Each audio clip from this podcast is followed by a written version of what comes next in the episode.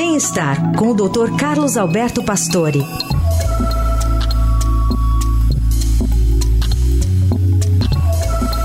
Hoje o Dr. Pastore fala sobre a nova subvariante da Covid e sobre a importância de manter-se vacinado contra a doença. Bom dia, doutor. Bom dia, Carol. Bom dia, Heisen. Bom dia, ouvintes.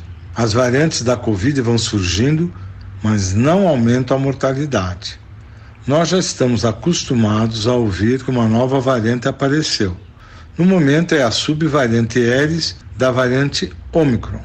A situação continua estável, está monitorada pelos órgãos competentes. Os sintomas continuam os mesmos do Covid-19: tosse, febre, falta de ar, dores musculares e de cabeça, além da perda do paladar.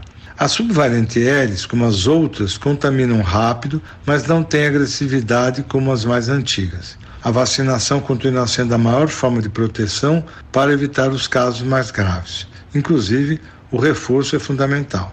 A recomendação do uso de máscaras continua para as populações de risco, como idosos, gestantes imunodeprimidos, principalmente em ambientes fechados. Nos hospitais, ambulatórios, UTI e pronto-socorro, ainda permanece a utilização das máscaras. No mundo, já há uma grande disseminação dessa variante, mas não há mudança de padrão de gravidade da doença, isto é, mais internação e óbitos.